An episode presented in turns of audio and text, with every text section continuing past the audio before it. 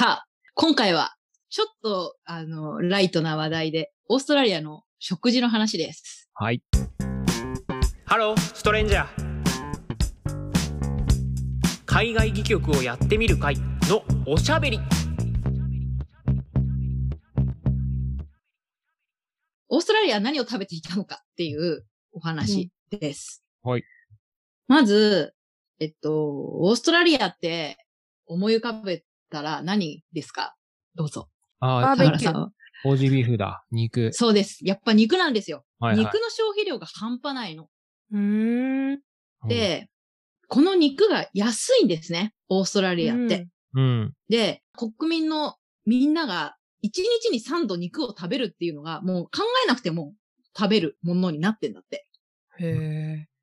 1日に3度だよ。で、しかも料理法は肉をただ塊で炙るか煮るか、残ったものをグリルにするかフライにするかみたいな、すごい簡単な料理の仕方。え ー家庭料理って言われてるのも肉のぶつ切りだったりとか、ステーキだったりとか、ソーセージみたいな感じ。肉？牛にこだわらず？あ、ちょっとそれはまたね、あの、牛とか豚はまたちょっと後ほど話が出ます。で、野菜もあります。野菜は基本ボイル。ボイルしたキャベツ、ボイルしたじゃがいも、ボイルした豆、ボイルした人参、ボイルしたエンドウ豆、ボイルした調理法カブ。なんですね。そう。うん。なんの？なんでこんなことになった？っていうことをちょっと今からうん。話します。まず、基本的にさっきまで話してきたけど、みんな労働者なのよね。うん。はい。その入植者とかもそうだし、元囚人の人たちもそうなんだけど、基本的に労働者だから、みんな労働してる時間が長くて、ご飯を作ったりとか、ご飯をたしなんだりみたいな時間があんまりない。うんだから、パパッと作ってパパッと食べるみたいな。まあ、パパッと食べるはわかんないけど、基本的にもう茹でて塩振って、胡椒振って食べる。茹でてケチャップつけて食べる。みたいなのが定着した。イギリスもそうじゃなかった？イギリスもそうです。まさにイギリスもこんな感じ。なんか、料理法が発達しないっていううん。のがある。でも、もともとはイギリスから持ってきた調理法がこうだったって話なのね。で、その他に発達するような機会を得なかったっていうことなの。うん。で、さっきも言ったみたいに、普通の家は1日に3回肉を食べる。うん。で、これはもう労働者階級の人も、中産階級の人も、裕福な人も、もうみんな一緒。で、第二次世界大戦の後とかに、南ヨーロッパとかから移民が来たりとか、うんあ、とさっきも話に出たようなゴールドラッシュとかで、いろんな人がこう入ってきたの。で、うんそういう時にはやっぱりチャイナタウンとか、ギリシャ人の街とか、エスニックとかっていうのがこういろいろできたの。でもそれはこううん街ができて、街の中にレストランができてとか、なんかそういう感じで孤立してというか、いう感じだったから、それがこう、オーストラリア人の家庭に浸透したかというと、うんそうではない。まあ食べることはあったと思うけどね。うん。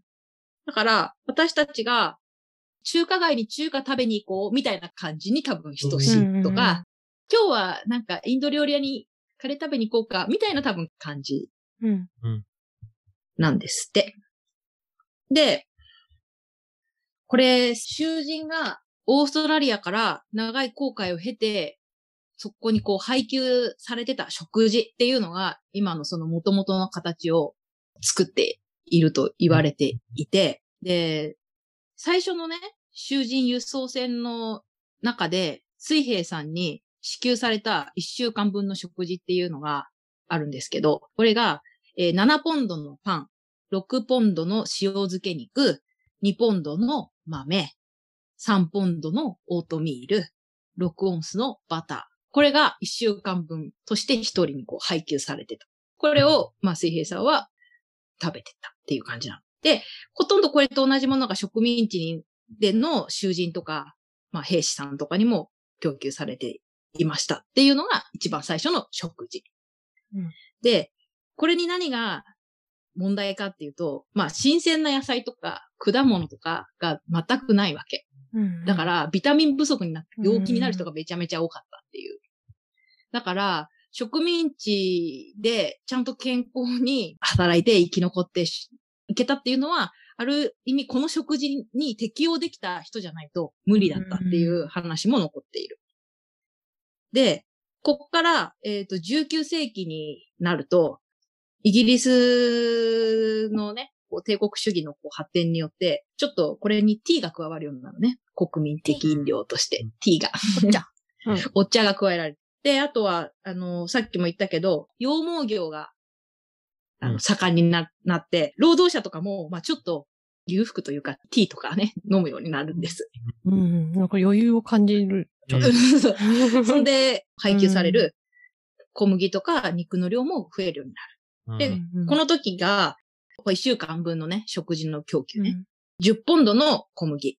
前は7ポンドのうんパンだったんだけどね。で、次が10ポンドの肉。前は6ポンドだった。うん。で、2ポンドの砂糖。ここ新しい。うん4分の1ポンドの茶。ここも新しうん。い。4分の1ポンドの塩。うん、で、で、大体この時の囚人とか労働者の1日っていうのは、夜明け前に起きて、2時間労働して、それから朝食を食べる。うんで、、ここの時は、まあ、ダンバーって言われてる、膨らんでないパンうんと、うん塩漬け肉のフライとティー。で、このティーには大量の砂糖を入れる。で、朝食後2時まで羊を狩うん。る。で、その後にディナー。このディナーっていうのはね、あの、想像するディナーじゃなくて、1日のうちで一番豪華な食事みたいな感じかな。うんで、でこのディナーもダンバー、さっきのパン、膨らまないパンと豚肉とティー。で、午後は暑いから3時頃まで休憩して、その後もう1時間働いて、ダンバーとティーと豚肉の今度はランチを食べる。うんで、うんその後夜まで働いて、8時ぐらいに、今度サッパーに豚肉とティーとダンバーを食べる。4食。そう、4食。なんだけど、びっくりするのは、ほとんど毎食同じっていう。ね メニューが。裕福になって栄養のバランスとかじゃなくて、量を増やすっていう。そうなの。サハラさんめちゃめちゃいいとこついてる。このね、量、量が増えたっていうのがね、めちゃめちゃ大事なんですよ。彼らにとっては。量が増えたっていうのが裕福になったっていううん。ことなのね。で、まあちょっとその量が増えたっていうのはちょっとまた後で話が出るんですけど。んで、まあとにかく単調な食事をしていたっていう話。で、19世紀の前半に、アイルランドからの移民が増えたんですね。で、アイルランドから移民が増えて、パブの習慣パブうん。はいはいはい。が持ち込まれる。うんうん。で、ここで、酒と食事は一緒にはしないよっていう、酒は酒、もう飲酒は飲酒、食事は食事っていう、こう分かれた文化みたいなのが生まれて、うん、で、ここで男性的な、こう、なんだろう、そやな酒の飲み方みたいなのが、習慣としてこう確立したんだって。なんか私が前に見たオーストラリアの映画、なんだっけ？なんとか、まあ、あれも結構、そう。千鳥足みたいな。千鳥足。け そうそうそうそう。まあ、ああいう世界、ああいう世界が形成されましたっていう感じだね。パブで男性が酒を飲むみたいな、うん。酒だけを飲む。食事と一緒に酒をたしなむみたいな感じじゃないかったらしいです。であと、お魚を食べない。特に新鮮なお魚を食べない。うん。で、この初期にね、羊毛業者で行った奥さんが、新鮮な牡蠣とかロブスターとかがすごく安く手に入ることにめちゃめちゃ驚いて、もうタイもめちゃめちゃ美味しいじゃないってなったんだけど、やっぱりこうディナーのテーブル、その一日の食事で一番重要とされる食事のテーブルにはそれを出すことはできなかった言ってて、その代わりにイギリスから送られてきたよくわからない旨味にかける塩漬けの燻製やタラとか酒とかを出しましたっていうようなことが残ったりとかしている。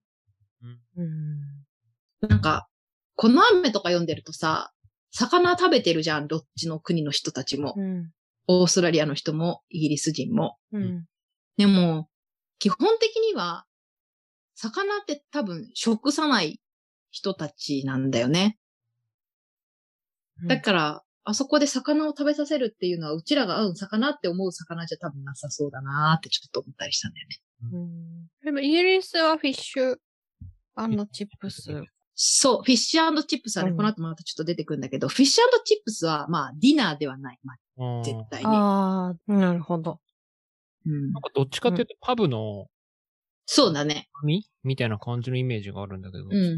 パブで提供されてるものって、基本的に食事っていう認識がないから、どっちかっていうとスナックみたいな感じだろうね。で、なんでこんなことになったのっていうことなんですけど、まあ、輸送コストがかかって、高かったわけ。その、イギリスから送られてきた魚の方が。うんだから、新調されて流行った。高価だと。そうそう。こっちが高価だと。ああ。あと、新鮮だったから、扱いがデリケートで、この当時まだないんだよ。その、何？新鮮なまま保存できる方法が。はいはいはい。だから、普及しなかった。うん。っていう。まあ、あとはイギリス人がヨーロッパから持ち込んだ食生活を続けようっていう、まあう、ん意識なのか無意識なのか、うん習慣。もう本当にやってた習慣そのままやったよっていうこと。で、次、ちょっと時代は進んで、1000 1800年の中頃、19世紀の後半に行くと、今度都市化が進む植民地のね。で、えっと、都市化が進むことで食事のパターンが変わる。今までは羊飼ったりとか、いろいろ農作物作ったりとか、なんかそういうことをしてたんだけど、今度都市が出来上がって、まあなんか仕事に行ったりとかするようにうん。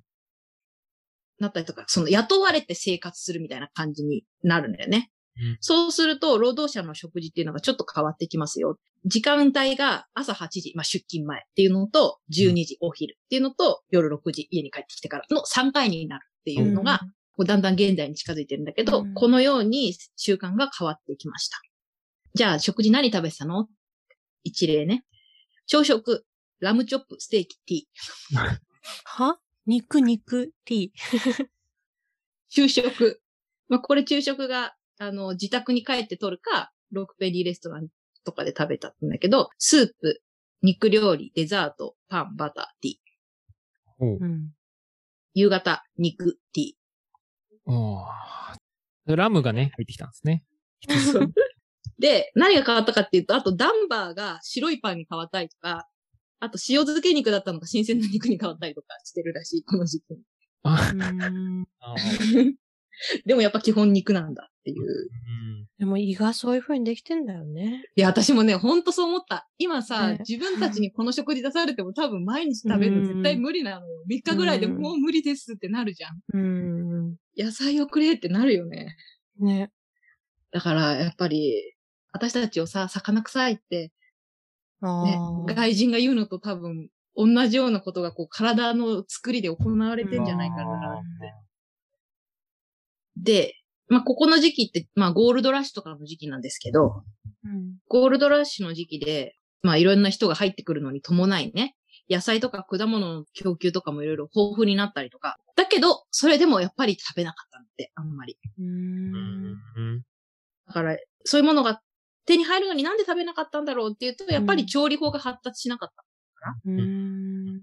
で、さっき相良さんが言ったけど、食事の豊かさっていうのの価値観が、量がいっぱいだっていうことで豊かだっていうふうに思うようになっていたから、そうだったんじゃないかと。で、なんでじゃあ量にそんなにこだわるのっていうと、まあ過去に十数世紀肉を食べたいけど食べれないっていう時代をずっと過ごしていたから、こんなに肉をいっぱい食べれるんだっていうことに価値を見出していたんじゃないかと。うん。まあ、あとは、あの、労働者の人たちが基本だったから、やっぱ作る時間っていうものがそんなになかったりとか、食事を研究するみたいなことにあんまり時間を割かなかったんじゃないかっていうね。うん。そうなんです。で、でね、なんかまあこの時期にどのぐらいの肉を食べていたのかっていうので、連邦国家ができた1901年に、うんクイーンズランドの1年の一人の消費量っていうのが370ポンドなの。うん370ポンドってどのくらいなんだろうと思って計算したの。1日500グラム。毎日365日。えーはすごくない？すごいよね。しかもそれ平均ですもんね。うん、そう。だ女の人とかもね、関係なくみんな500、うんあ毎日いきなりステーキに行くみたいなもの。500グラムはすごいよな、1日。うんなんか、量もすごいですけど、やっぱ、ちょっとやっぱり朝からラムチョップとか握ってる姿が全然浮かばねえなと思って、ちょっと無理ですね なんですって。ううんん。で、次が、こっからちょっとね、さすがに動いていくんだけど、はいはい。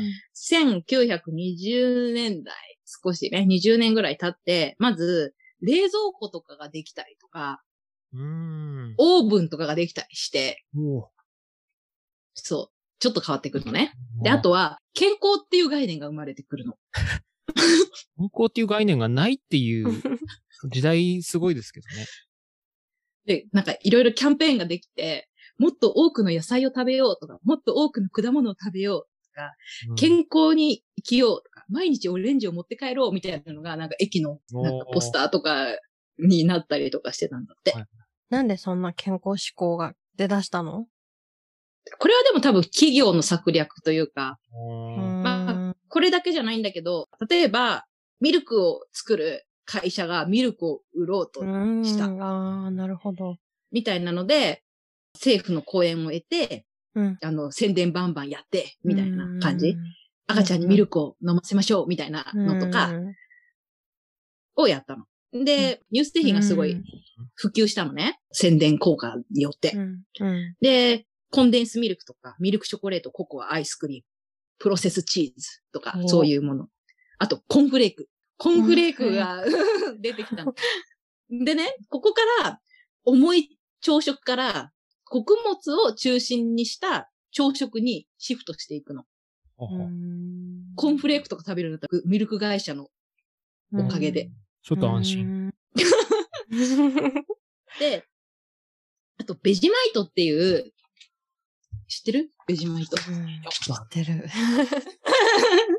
なんか黒いやつでしょ？そうそうそう。あの、あの、ベジマイトを調べたら、パンにつける焦げ茶色の物質って出てきて、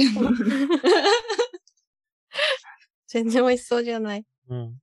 でもこれはもうオーストラリアの人たちの漬物、私たちのね、漬物とかオーストラリア人にとっての味噌汁みたいな感じになるほど普及したんだけど、これもそういう企業の宣伝というか策略によってオーストラリアの食卓に入っていったものなのね。で、ベジマイトって何っていうと、ビール工房が原料になってて、ビールを作った後の工房を買い取って作られたものなんだって。うんで、うんこれイギリスの本土でも同じようなものが売られてて、で、それはマルメイトっていう名前の商品で商品化されてたのね。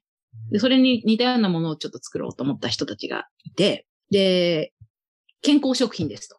で、サンドイッチとかスープとかシチューとかソースとかにペーストで入れてください。ビタミン豊富でとっても栄養価が高いですよって言って宣伝し始めたの。うんで、でも最初はあんま売れなくて、うん。で、その後、チーズ会社と提携して、チーズ製品を買ったらついてくるっていう試食品みたいなのでしたら、消費者がめちゃめちゃ増えて、で、どんどん必ずオーストラリア人の冷蔵庫の中にはベジマイトみたいな感じになってへいった。そうです。でもね、ちょっと皮肉なんだけど、この商品の生産はね、アメリカの企業が担っていたらしいですよ。ベジマイト美味しいの？どんな味なんだろうね。